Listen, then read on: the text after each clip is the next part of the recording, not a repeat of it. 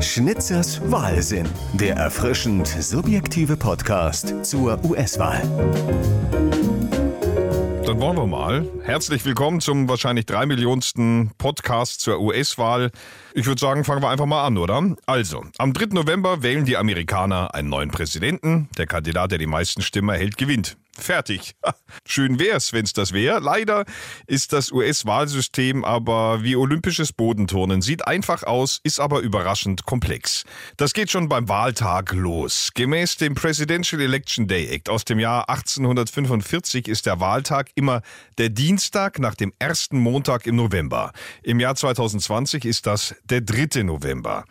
Der November wurde damals äh, mit Rücksicht auf die Landwirte gewählt. Die Ernte war schon eingebracht, aber der Winter hatte noch nicht begonnen, sodass die Farmer sich nicht durch Schnee und Eis zu den Wahlbüros kämpfen mussten.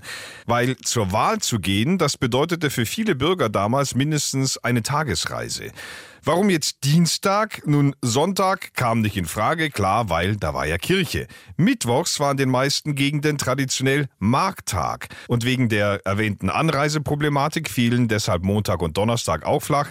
Freitag wahrscheinlich kein Bock und Samstag war Wetten das. Also blieb nur der Dienstag. Und das ist ausgerechnet der Dienstag nach dem ersten Montag im November ist, hat wieder einen christlichen Hintergrund. So sollte nämlich vermieden werden, dass der Wahltag auf den ersten November fällt und das ist ja Allerheiligen. Zeitgemäß ist dieses ganze Konstrukt heute ja nicht mehr, allein schon deshalb, weil im Jahr 2020 auch der Dienstag nach dem ersten Montag im November für die meisten Amerikaner ein Arbeitstag ist.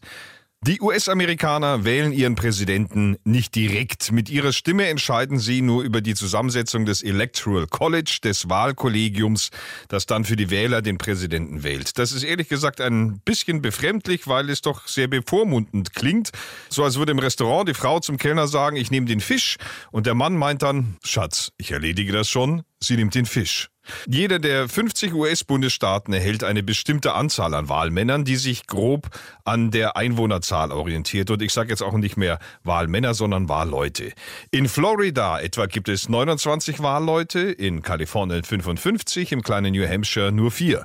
Insgesamt sind es 538. Und der Kandidat, der zum Präsidenten gewählt werden will, muss davon die Mehrheit, also mindestens 270 Stimmen von Wahlleuten erhalten. Zu den verrückten Ungereimtheiten dieses Systems des Electoral College habe ich noch eine eigene Podcast-Folge in der Pipeline, kommt dann später.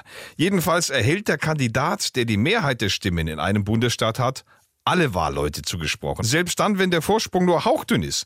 Bis auf zwei Staaten, Nebraska und Maine, gibt es diese The Winner Takes It All Regel in allen Staaten. Und diesem System ist es zu verdanken, dass ein Kandidat, der von der tatsächlichen Mehrheit der Wähler gewählt wurde, trotzdem die Wahl verlieren kann. Wie Hillary Clinton gegen Trump vor vier Jahren. Sie hatte gut drei Millionen Wählerstimmen mehr, hatte die sogenannte Popular Vote gewonnen, aber Trump hatte mehr Stimmen im Electoral College und das war's dann. Kurz gesagt, es wäre an der Zeit, über dieses 200-jährige System mal drüber zu bügeln.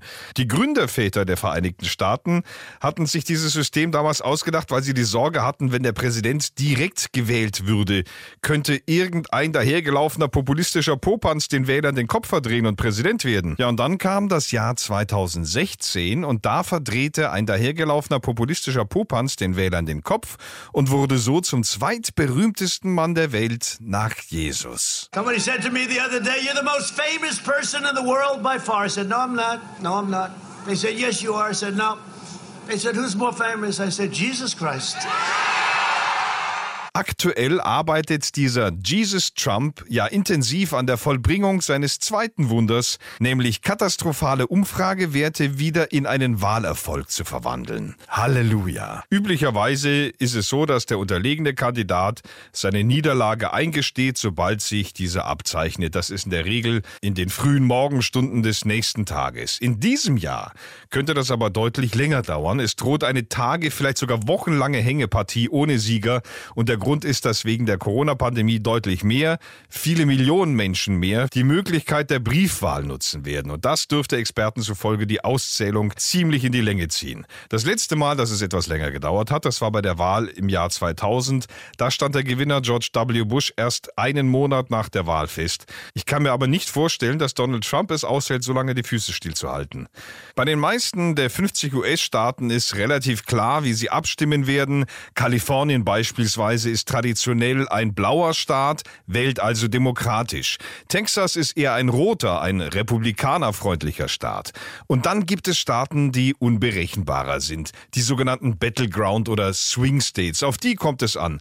Diese Staaten sind wankelmütig, wie ein überforderter Pauschaltourist auf dem Flug nach Mallorca, der zwischen Käse oder Schinkensandwich wählen muss. Ich weiß es einfach nicht. Die sehen beide so lecker aus. In diesen Staaten wird mal so, mal so gewählt. Florida gehört dazu, Pennsylvania und Ohio auch, genauso wie Michigan, Wisconsin und Minnesota.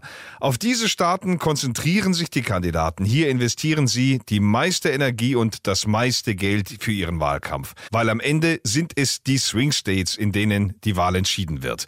Ich habe mal angefangen, mir Mühe zu geben und mich dran gemacht, auszurechnen, wie viele Amerikaner am Ende tatsächlich diese Wahl eigentlich entscheiden. Dabei bin ich aber auf halber Strecke gescheitert. Also die Vereinigten Staaten von Amerika haben etwa 330 Millionen Einwohner.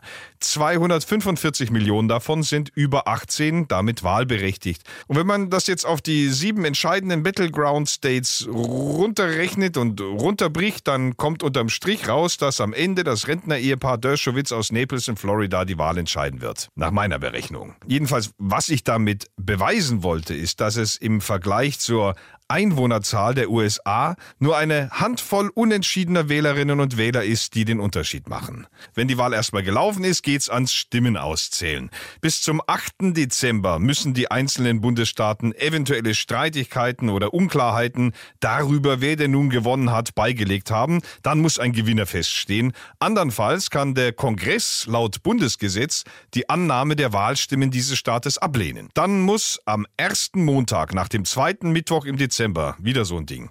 Das Wahlkollegium zusammenkommen, das ist in diesem Jahr der 14. Dezember. Dann geben die 538 Wahlfrauen und Wahlmänner in den jeweiligen Hauptstädten ihrer Bundesstaaten ihre Stimmen ab. Ein Kandidat braucht für den Wahlsieg, wie erwähnt, mindestens 270 Stimmen. Normalerweise ist das reine Formsache. Gut, für die Existenz der USA wäre ein möglichst deutliches Ergebnis, an dem es nicht viel rumzudeuteln gibt, begrüßenswert, weil sollte es knapp werden, dann ist nicht auszuschließen, dass ein Kandidat die Fetzen fliegen lässt. Theoretisch ist es natürlich auch möglich, dass es zu einem Unentschieden kommt. In dem Fall würde das US-Repräsentantenhaus über den nächsten Präsidenten abstimmen und der US-Senat über den nächsten Vizepräsidenten. Das wäre eine blöde Situation, hat es aber auch seit dem 19. Jahrhundert nicht mehr gegeben. Am 6. Januar schließlich 2021 werden dann bei einer gemeinsamen Sitzung der beiden Kammern des Kongresses, des Senats und des Repräsentantenhauses die Stimmen der Wahlleute ausgezählt. Und erst wenn die durch sind, dann wird klar sein, wer der nächste Präsident der Vereinigten Staaten von Amerika sein wird.